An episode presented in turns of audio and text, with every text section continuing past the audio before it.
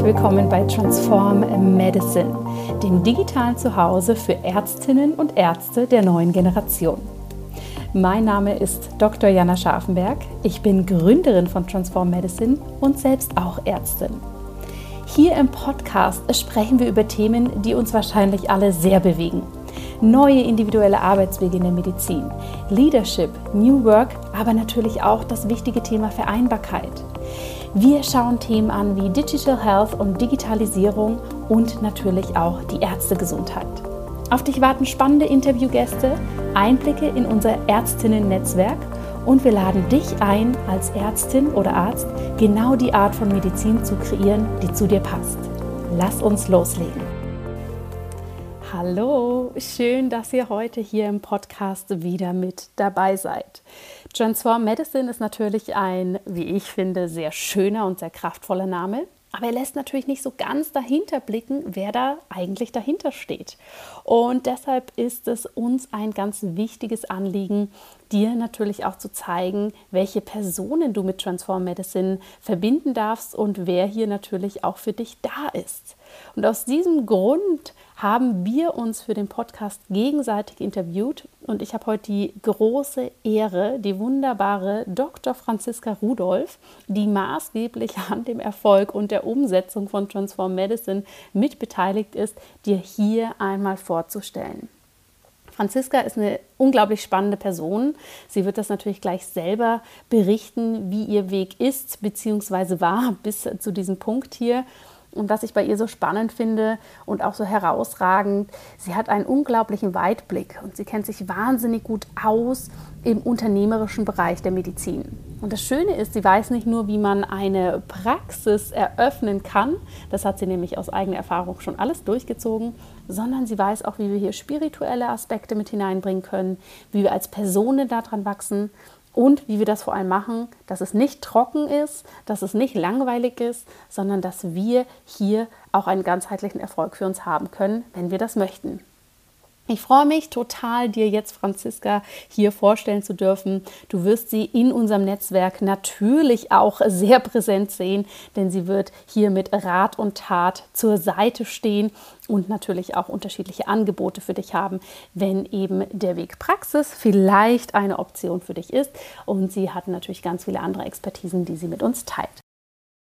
Ja, liebe Zuhörerinnen und Zuhörer, ich habe es euch ja im Intro schon angekündigt. Heute habe ich einen ganz, ganz tollen Gast hier, den ihr natürlich nicht nur im Podcast dann auch häufiger hören werdet, sondern natürlich auch in unserem Netzwerk und auf Social Media antreffen werdet oder schon gemacht habt.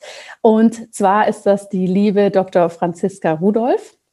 Sie ist meine wunderbare Kollegin hier bei Transform Medicine und trägt maßgeblich dazu bei, dass ja, unsere Vision hier in die Welt kommt, bringt da ein ganz, ganz tolles Know-how und ein super Background mit, über den wird sie uns heute auch noch etwas berichten. Aber ich sage erstmal Hallo, liebe Franziska, wie schön, dass du in unserem Podcast jetzt als Gast bist.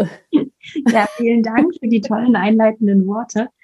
Ja, ich bin immer noch total aufgeregt, was hier so mit Transform Medicine entsteht und ich freue mich, ein bisschen was von mir erzählen zu dürfen heute. Auf jeden Fall, denn ich glaube, für unsere lieben Zuhörerinnen und Zuhörer und natürlich auch für unsere Ärztinnen und Ärzte, die dann äh, ja schon in unserer Community sind oder jetzt dann auch in unser Netzwerk kommen, ist es natürlich extrem wichtig, auch zu hören, was machen wir da eigentlich und wie ist es zu dieser Idee gekommen und auch, ne, wer im Transform Medicine Team ist denn eigentlich auch für was zuständig und hat da welche Expertisen? Denn für uns ist es super wichtig, von Anfang an gewesen, dass wir uns hier breit aufstellen, in dem Sinne, dass wir natürlich unsere Erfahrungen und unseren Background mit einfließen lassen und so alle optimal unterstützen können. Deshalb kannst du vielleicht in erster Linie mal äh, ein bisschen was über dich erzählen, äh, was so dein Weg vielleicht nicht nur im Leben, sondern auch hin zu Transform Medicine war bzw. ist? Genau. Also ich habe ganz klassisch angefangen, Medizin zu studieren, ähm, mit der Vorstellung, ich werde Menschen wirklich heilen. Also die, der Wunsch, Medizin zu studieren, kam eigentlich aus meiner eigenen Geschichte. Ich war als Kind ähm, schwer krank, ich hatte eine Leukämie und hatte eine Chemotherapie. Und ähm, außerdem hatte ich einen Opa, der manisch-depressiv war. Also mich hat irgendwie so diese Medizin und dieses Gesundsein sehr beschäftigt in meinem ganzen Leben. Und ich wollte immer Menschen heilen, also wirklich gesund machen. Nicht nur Krankheit wegmachen, sondern ich wollte, dass die gesund bleiben. Und deswegen habe ich dann angefangen, Medizin zu studieren. Mir war dabei ganz, ganz wichtig, dass ich mit Menschen arbeiten kann.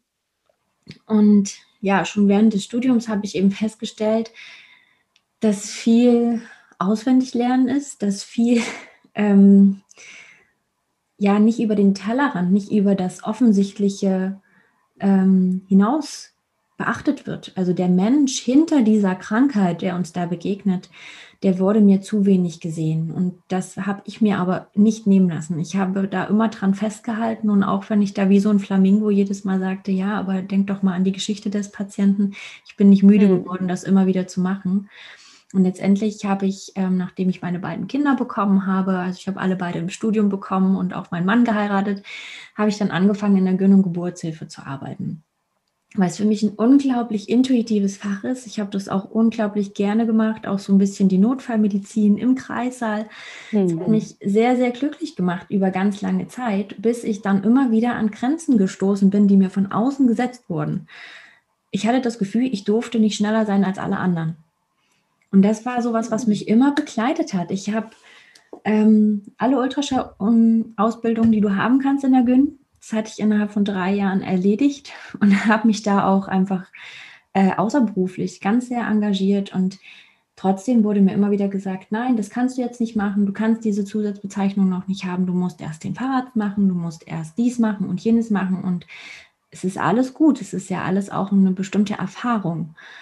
Aber dann dachte ich ja, was kommt denn jetzt noch? Was, was ist für mich zusätzlich noch in diesem Weg auch möglich. Und dann kam noch dazu, dass für mich auch meine Kollegen an vielen Stellen die Patienten nur als Nummern gesehen haben, nur als Krankheiten. Und wenn ich im Notdienst eine Patientin hatte, wie oft habe ich festgestellt, dass die Beschwerden, die sie hat, gar nichts mit gar nichts wirklich medizinisches als Ursache hatten, sondern dass sie einfach mit sich selbst nicht zurechtkommt und das bei Frauen halt einfach ganz verbreitet. Die lieben sich selbst nicht. Hm. Sie lehnen ihre eigene Weiblichkeit ab und das macht ganz, ganz viele Symptome. Aber diese Sichtweise auch auf die Geburt, wie viele Frauen sind ihrem Körper so entrückt, dass sie intuitiv unter der Geburt gar nicht wirklich gut agieren können, sich ja. da gar nicht hingeben können. Und das ist etwas, wo ich immer wieder angeeckt bin, wo mir immer wieder Grenzen gesetzt wurden, wo ich mich auch oft nicht getraut habe, was zu sagen, aber was mir dann wirklich ganz viel Energie gezogen hat, weil ich nicht so arbeiten konnte, wie ich das wirklich intuitiv gefühlt habe. Mhm. Und ich habe immer an irgendwann eine Stelle gesucht, an der ich wirklich was verändern kann. Und ich habe dann äh, mit meinem Mann zusammen seine Praxis aufgebaut. Der ist Zahnarzt und er ist sehr, sehr ganzheitlich. Er ist ein, ein weniger spirituell als ich. Das liegt mir einfach ähm, so schon immer sehr nah und er ist sehr pragmatisch, aber trotzdem sehr ganzheitlich orientiert. Und er liebt dieses zahnerhaltende Arbeiten und er ist da wie so ein kleiner Bastelkönig, der da die beste Funktionalität und schönste mhm. Ästhetik für den Patienten rausholt. Und das ist halt nichts, was normal zahnmedizinisch gemacht wird. Und dann habe ich mich damit beschäftigt, wie schaffen wir es jetzt, dem Patienten verständlich zu machen, was er hier für Qualität bekommt, was er hier Spezielles bekommt. Wie bauen wir ein Team auf, was das Ganze mitträgt und ähm, ja, wie kriegen wir eine Sprache hin, die wirklich nach außen zeigt, was hier gemacht wird an Medizin? Und da bin ich eben so in diesen Business-Kontext reingerutscht und habe da unglaublich viel Spaß dran gefunden, weil es so kreativ ist. Und das ist auch etwas, was ich sehr, sehr vergessen habe tatsächlich, so in meinem Werdegang in der Medizin. Ich habe ähm, diesen Teil von mir sehr zurückgestellt. Ich habe immer ganz viel gemalt und ähm, ganz viel designt und habe auch ganz viel genäht, aber das ist alles so ein bisschen untergegangen. Und an der Stelle habe ich das wiedergefunden, weil ich was aufbauen durfte. Ich durfte was erschaffen. Ich durfte da kreativ werden. Und natürlich rutschst du dann automatisch in das Online-Business rein, weil du ja auch online dich einfach präsent machen darfst als Praxis und da eben alles außen ausloten darfst, was vielleicht funktioniert, was den Patienten erreicht. Und dann kommen automatisch diese Dinge wie, was, wie, wie verkaufe ich? Ja. Und dann, es ist einfach wichtig als Arzt auch anzuerkennen, dass ich verkaufen darf und nicht, weil ich dem Patienten etwas andrehen möchte, was er nicht braucht. Verkaufen ist für mich im Patientenkontext etwas, dass ich dem Patienten verständlich mache, dass das ihm jetzt wirklich hilft, hm. ohne mhm. schlechten Hintergedanken. Und das dürfen wir einfach auch in ganz vielen Momenten mit uns selber ähm, erstmal klar bekommen. Mhm. Und dann kam dieses ganze Mindset ja. ähm, Thema für mich. Und als ich da so drin war, hatte ich irgendwann das Gefühl, ich bin so gewachsen, innerlich und äußerlich, dass ich nicht mehr in die Klinik passe. ja. Und das war dann war mein. Moment für dich? Ja. Ich habe irgendwann gemerkt, dass ähm, ich, dass ich kaputt gehe in, in dem mhm. kleinen Kontext, in diesem kleinen Käfig, in dem ich war. Ich habe mich wirklich wie in so einem kleinen Käfig gefühlt. Ich liebe den Kreis auch immer noch. Ich vermisse den ganz oft. Mhm. Ich finde es ganz, ganz toll. Geburtshilfe ist etwas wunder, wunderschönes und auch der Ultraschall. Aber ich habe einfach das Gefühl, dass ich da verkümmern werde, weil ja. ich mich nicht entfalten kann. und das, das war spannend. für mich die Entscheidung, das eine, was ich liebe, zurückzulassen. Und auch, naja, in dem Wissen, dass ich viele Kollegen, die ich sehr schätze, schon ja zurücklasse. Und es ist auch tatsächlich mhm. so, dass viele nicht verstehen, was ich mache. Ähm, aber auf der anderen Seite bin ich dadurch unglaublich selbsterfüllt. Ja, sehr spannend. Da sind jetzt ganz viele ähm, sehr, sehr interessante Punkte drin, die du gesagt hast. Ich möchte gerne vor allem auf einen nochmal eingehen und den betonen. Du sagst, ne, als Ärztin oder Arzt das Thema Verkaufen. Ich glaube, ich würde hier sogar noch einen Schritt weiter gehen und einfach mal sehr klar sagen, ganz ehrlich, liebe Ärztinnen und Ärzte, wir verkaufen immer, wenn wir jemanden beraten und sagen, er braucht eine Hüft-OP.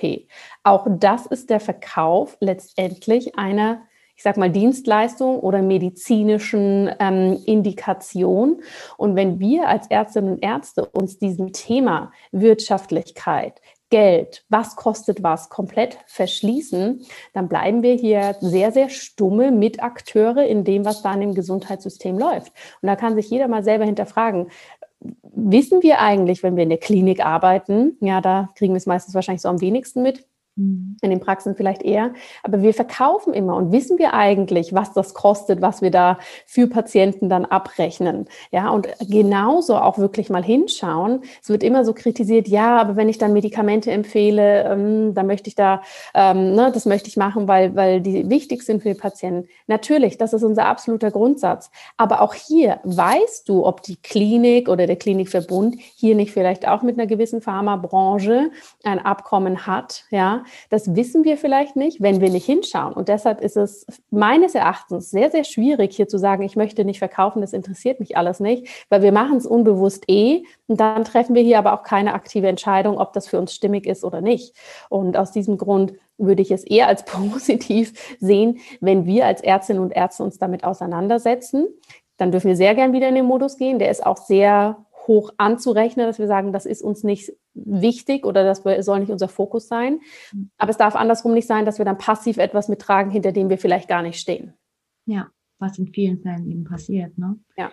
Ja. Und ich glaube auch, dass du hast ganz recht, dass wir eigentlich in jeder Situation in unserer ärztlichen Tätigkeit in irgendeiner Form verkaufen.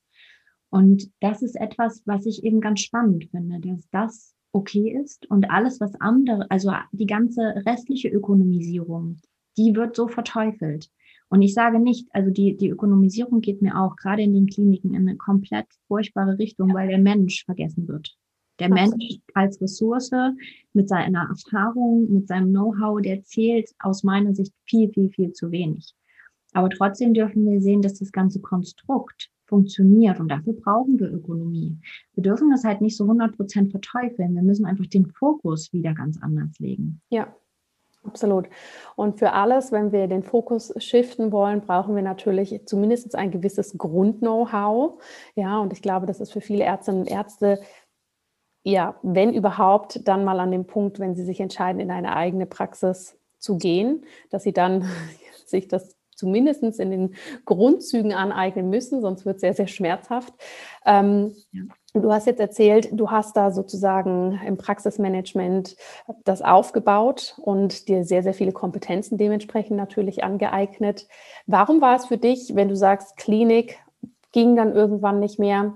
Was stand für dich ganz persönlich im Wege zu sagen, okay, jetzt weiß ich ja, wie man eine Praxis führt, jetzt mache ich in dem Bereich, den ich grundsätzlich liebe, in der Gynäkologie meine eigene Praxis auf?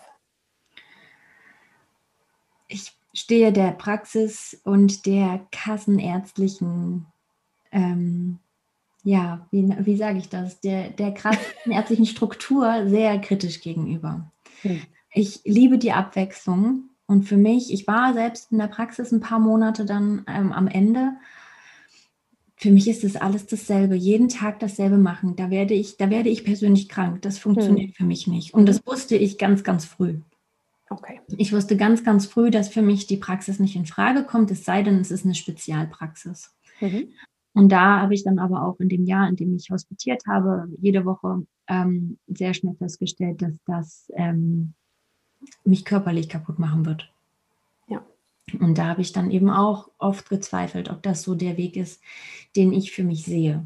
Mhm. Und ähm, ja, und als ich dann festgestellt habe, dass auch das nicht funktioniert und dass ich in der, in der Hierarchie, in der Klinik, ich kann das nicht einfach ungesehen akzeptieren. Ich war immer die, die genölt hat. Ja. Ich war immer die, die den Kopf hingehalten hat und auch den Mund aufgemacht hat, ähm, die sich beschwert hat, wenn männliche Kollegen bevorzugt werden. Und ich weiß, dass viele sagen, ja, das ist nicht so, da muss man halt durch ich, ich weiß nicht, warum wir durch alles durch müssen. Also ganz ehrlich, ich weiß nicht, warum ich ein, ein Das ist mir auch so ein Prinzip, Fell was mir überhaupt nicht klar ist. ich weiß nicht, warum ich ein dickeres Fell brauche als mein männlicher Kollege. Ich habe ich hab einen Oberarzt gehabt, der hat mir ins Gesicht gesagt, ja, Frau Rudolph, also der Herr so und so, der ist einfach, weil er ein Mann ist, zwei Jahre mehr als Sie hier an der Klinik automatisch, auch wenn er ein Jahr weniger da ist als Sie. Mhm. Und ich dachte so, aha, ist ja interessant. Und das ähm, ist, glaube ich, kein Einzelfall. Es ist so, dass wir Frauen es immer noch schwerer haben, chirurgisch zu arbeiten und generell gesehen zu werden. Ähm, ich habe das Gefühl, dass gerade in der Gyn sind so wenig Männer, die werden automatisch protegiert und von den Oberärzten und Chefärzten mit in den OP genommen. Wahrscheinlich, weil sie sich besser über Fußball unterhalten können. Ich habe keine Ahnung warum. Wir Frauen lernen anders chirurgisch, das ist richtig. Wir lernen, wir denken anders. Das ist etwas so, einfach so, dass Männer, auch beim Ultraschall ist mir das aufgefallen, in einer anderen Art und Weise lernen. Vielleicht hat es auch was damit zu tun, dass sie natürlich ne, in ihrer Erklärweise Männern das einfacher erklären können und Frauen einfach vom, von der Denkweise her anders sind vom Lernen. Aber ich weiß nicht, warum das, warum das negativ sein soll. Lass sie das einfach machen, lass sie es einfach probieren. Es ist ein Handwerk. Chirurgie ja. ist ein Handwerk, das kann jeder lernen. Ja, absolut. Jetzt bist du ja, wie gesagt, da mit deiner spannenden und sehr auch abwechslungsreichen Expertise. Und äh, was ich ja bei dir immer so herausragend finde, ist, dass du wirklich gerade so, ich sag mal, diese wirtschaftlichen Faktoren, diese unternehmerischen Faktoren, die wir ja zumindest in gewissen Bereichen der Medizin auch einfach brauchen. Da bist du nicht nur sehr bewandert, sondern meines Erachtens auch kannst du sehr simpel diese Zusammenhänge wiedergeben. Ja, also ich habe da das Gefühl, es ist nie unfassbar kompliziert, wenn wir über solche Aspekte sprechen. Und das andere, was ich toll finde, du kannst das sehr nahbar machen, ne? weil ähm, auch das ist ja spannend wenn du dir mal anschaust, wenn, wenn wir uns mit Praxisgründung auseinandersetzen, natürlich gibt es da für Mediziner und Medizinerinnen gewisse Beratungsstellen.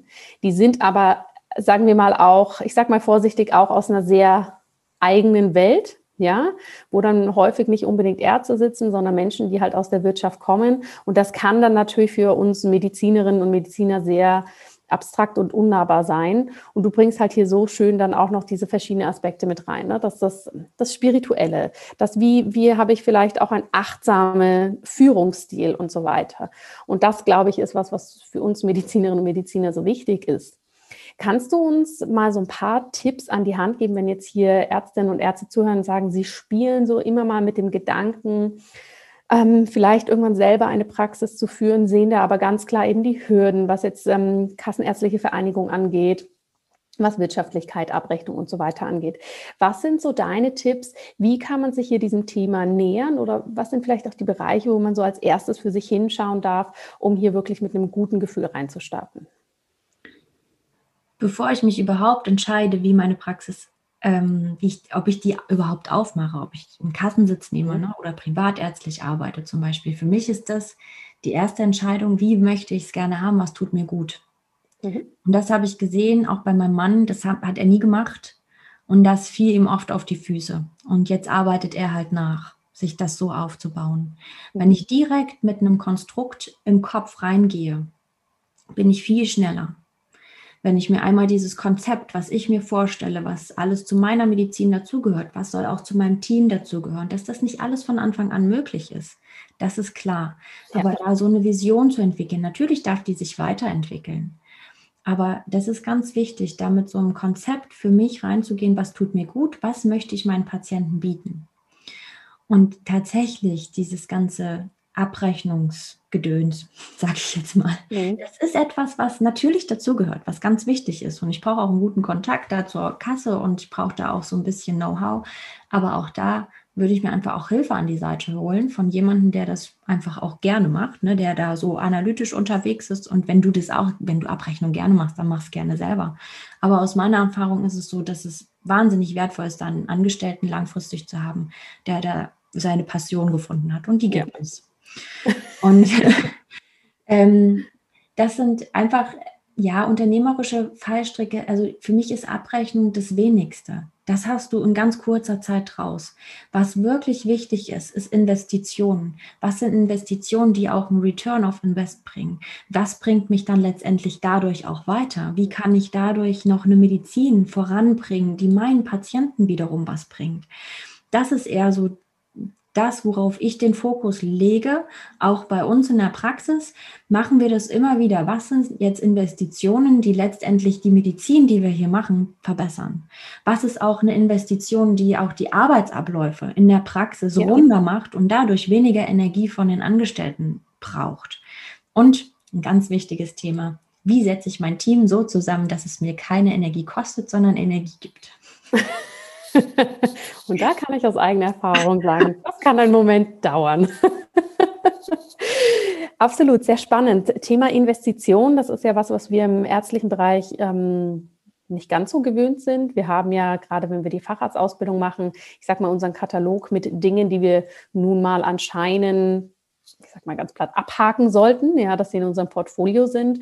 Aber so dieser ganze Investitionsbereich in ich sag mal, unser persönliches Know-how, unsere persönliche Weiterentwicklung, Medical Leadership, ähm, da gibt es ja unfassbar viele Bereiche. Ja. Das ist ja etwas, was nicht vorhanden ist in unserem Bewusstsein, dass das wichtig ist oder dass wir das auch machen können. Wie stehst du dazu? Wie wichtig ist dieser Bereich? Und wie würdest du auch sagen, wie findet man sich denn da zurecht? Weil ja, ich glaube im klinischen Setting, also ich persönlich habe es noch nie erlebt, dass ein Oberarzt kommt oder eine Oberärztin sagt, äh, Frau Dr. Scharfenberg, Leadership Skills, wäre wichtig, dass Sie das jetzt mal lernen. jetzt gehen Sie doch mal dahin und bilden sich weiter. Oder vielleicht auch kommunikative Aspekte. Ne? Da gibt es ja einen bunten Blumenstrauß an Dingen, die für uns eigentlich super wichtig sind, neben dem rein medizinischen Handwerk. Absolut. Erzähl mal, wie, ja. wie, wie findet man sich denn da zurecht? Vor allem, wenn man keine Unterstützung hat aus seinem ähm, fachlichen Umfeld. Ähm, ich war schon immer anders, das war ganz spannend. Ich habe das immer so, ich, ich habe ja immer das gemacht, worauf ich Lust hatte und habe das dann selber bezahlt, wenn es mir keiner bezahlt hat. Ich wollte nur die Tage frei haben, habe ich auch immer so gesagt. Und das fand ich ganz spannend, weil ähm, viele Kollegen mich da gar nicht verstanden haben. Und ich glaube, ich, hab, ich bin immer den Leitfaden gefolgt, wo was interessiert mich jetzt, was brauche ich jetzt? Und was könnte mir ähm, jetzt ähm, für die Herausforderung, die ich jetzt habe, etwas bringen. Also zum Beispiel sind wir ja dann irgendwann in der Praxis an den, an den Punkt gestoßen, an dem wir festgestellt haben, ja krass, jetzt sind wir so krass gewachsen. Wie kriegen wir die Mädels jetzt alle und an einen Tisch, ohne dass die sich ständig ähm, streiten, keine Abläufe klar sind? Wie könnte ich es besser machen? Also wir haben ein, wir sind auf Probleme gestoßen und dann habe ich angefangen, ähm, zu überlegen, was könnte mich da jetzt weiterbringen und habe dann meine Fortbildung danach gesucht. Aber dadurch, ich hatte natürlich auch den Blick von außen ganz sehr. Ne? Ich hatte diesen, diesen, diesen Ansporn von außen. Aber wenn ich an einen Punkt gekommen bin, an dem, den ich nicht selber lösen konnte, und seitdem ich dieses Konzept kenne, es gibt Mentoren, die dich schneller ans Ziel bringen, ähm, als du vielleicht durch Lesen oder eigene Erfahrungen ähm, das jemals erreichen könntest. Seitdem habe ich mir dann einfach immer den Mentor oder die Fortbildung gesucht, die mich in dem Moment einfach da weiterbringt. Hm. Mhm. Ja, sehr spannend. Also hier an dieser Stelle wollen wir mal ermutigen, wirklich einfach zu schauen und vielleicht gerade die Dinge, die einem so persönlich ganz besonders aufstoßen, ne, dass ja. jemand sehr schlecht in der Kommunikation ist oder andere Dinge, dass man da sagt, okay, wo kann ich mich dann da hier vielleicht weiterbilden? Und da gibt es ja mittlerweile so unfassbar viele Möglichkeiten. Das ist natürlich sehr, sehr spannend. Und aus meiner Erfahrung, es ist dann auch finde ich persönlich immer schön, wenn man eben dann auch mal so aus diesem medizinischen Rahmen heraustritt, um hier eben inspirierende andere Meinungen, Arten und Weisen kennenlernt ne? und da mal ja, das eigene Süppchen, sage ich mal, ein bisschen verlässt. Absolut. Jetzt bist du ja hier bei Transform Medicine eine sehr treibende Kraft. Nicht nur, dass ähm, wir unsere Ideen auch wirklich umsetzen und in diese Welt bringen, sondern du bist natürlich auch für unsere Mitglieder in unserem bald startenden Netzwerk eine wichtige Instanz und auch vor allem Ansprechperson, wenn es eben genau um diese Themen geht und natürlich noch um viel mehr. Ähm, möchtest du unseren Zuhörerinnen und Zuhörern mal nochmal erzählen, was du bei Transform Medicine machst und wie du auch zukünftig hier natürlich auch tiefergehend in unseren Programmen unterstützen wirst. Ja, was mache ich gerade? Ähm Sei nicht zu ehrlich, Franziska, was gerade alles machst. Wir hätten uns vorher absprechen sollen. Ja. Nein, nicht alles also, teils. Also, natürlich haben wir erstmal, ne, wir haben ganz, ganz viel zusammen konzipiert. Wir haben die Köpfe zusammengesteckt, ähm, haben aus unseren beiden Welten eigentlich das zusammengebracht, was uns so wichtig ist, weiterzugeben, nämlich wirklich den Anstoß zur Veränderung und ähm, ja auch so ein bisschen Inspiration, wie wir selber unsere Welt verändern können in der Medizin und damit natürlich auch die Medizin, die wir an den Patienten bringen. Und ähm, dafür konnte ich natürlich alles Mögliche einsetzen, was ich so im letzten Jahr gesammelt habe. Das ganze Online-Business-Know-how, ähm, was ich so angesammelt habe, ähm, wie wir auch die Sichtbarkeit einfach direkt da haben, ne? die Präsenz da haben und die ganze Umsetzung, Social Media, den Podcast konzipieren. Ähm, und ja, also das ist so das, was ich gerade mache. Und natürlich im Hintergrund dann auch immer mit dem, mit den Gedanken schon beim nächsten, wie wir jetzt das Netzwerk aufbauen, wie wir ein Netzwerk aufbauen, wo einfach unglaublich wertvoller Austausch stattfinden kann, wie wir da auch ähm, die Community einfach durch, ja, wie so eine Reise führen können zu sich selbst, zu den Themen, die ihnen wichtig sind, wie wir Plattformen eröffnen können, die einfach auch ne, unterschiedliche Räume bieten, weil ich glaube, die Interessen liegen zwar schon bei Gemeinsamkeiten, aber auch bei ähm, doch unterschiedlichen Themen und wie wir dem allen gerecht werden. Und gleichzeitig haben wir uns eben überlegt, was ist gerade wirklich notwendig. Und ich glaube, das sind eben diese Business-Themen, die viel zu wenig thematisiert werden. Und Business bringt aus meiner Sicht eben auch die Möglichkeit, meinen Herzenswunsch, meine Herzensmedizin nach außen zu bringen. Und da sind wir eben auch ganz sehr dran zu gucken, welche Angebote können wir da schnüren.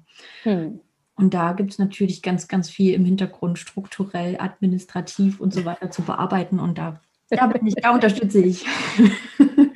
Also ich würde hier einen Schritt weitergehen und sagen, du unterstützt nicht, sondern du machst das, weil ich bin so ein absolut kreativer Kopf. Ähm, ich kann zwar bis zu einem gewissen Grad mich auch in eine Struktur bringen, aber muss natürlich dazu sagen, ähm, wir wollten uns auch bewusst so aufteilen, ne, dass wir auch hier natürlich für euch, liebe Zuhörerinnen und Zuhörer, tolle Expertisen mitbringen und euch natürlich auch zeigen, was braucht und wie kann man sich hier auch gegenseitig die Hand reichen und das gemeinsam machen, ja, anstatt dass da jeder wieder so sein eigenes macht. Und ihr dürft euch da total drauf freuen. Franziska wird euch hier viele Inputs geben im Podcast zu gewissen Themen. Wenn ihr da mal eine Frage habt, dann schreibt ihr uns auch. Wir nehmen das super gern für den Podcast auf, machen hier gern kleine Inputs und dann natürlich auch in unserer Transform Medicine Association, also in unserem Netzwerk, was wir immer als sehr inklusiv beschreiben. Ja, da dürfen verschiedenste medizinische Ideen miteinander, äh, nebeneinander, aufeinander zugehen. Und ähm, ja, Franziska wird euch dann hier natürlich auch unterstützen, diese Idee konstruktiv in unsere Welt zu bringen. Und da freue ich mich schon total drauf. Und ja, Franziska, gibt es von deiner Seite was, was du gerne noch abschließend hier berichten möchtest, dass das Gespräch für dich rund ist? Ich freue mich unglaublich auf das, was entsteht Ich freue mich jetzt schon über den Austausch, über all die wertvollen Geschichten, über die ähm, Lebensgeschichten, die uns so erreichen. Und ähm, die Energie ist einfach unglaublich toll. Ja. Vielen Dank, liebe Franziska, dass du hier jetzt auch im Podcast quasi als Gast warst. Liebe Zuhörerinnen und Zuhörer, ihr werdet hier sehen, wir machen unser Podcast-Modell ähm, flexibel. Das bedeutet, ihr hört mal Franziska, ihr hört mal mich. Wir werden unterschiedliche Formate haben. Und ja, wir freuen uns, von euch zu hören und wünschen euch jetzt erstmal einen schönen Tag. Und danke dir, liebe Franziska, dass du hier warst. Sehr gerne, ich danke dir. Vielen herzlichen Dank, dass du dir Zeit für diese Folge genommen hast. Ich hoffe sehr, dass du hier ein paar spannende Inspirationen hast für dich mitnehmen können, die dich zum Nachdenken anregen oder dir den Impuls geben, deine Medizin so zu kreieren, dass sie zu dir passt. Wenn dir der Podcast gefällt, dann habe ich eine große Bitte an dich. Ich würde mich freuen, wenn du den Transform Medicine Podcast mit Freunden, Familie, aber natürlich auch ärztlichen Kolleginnen und Kollegen teilst. Denn nur wenn mehr Menschen auf dieses wunderbare Projekt aufmerksam werden, können wir wachsen und so unsere große Vision auch wirklich hier ins Leben holen. Mehr Informationen zu Transform Medicine und natürlich auch, wann dann die Türen zu unserem digitalen Zuhause, dem Ärztinnen-Netzwerk öffnen, findest du auf www.transform-medicine.com.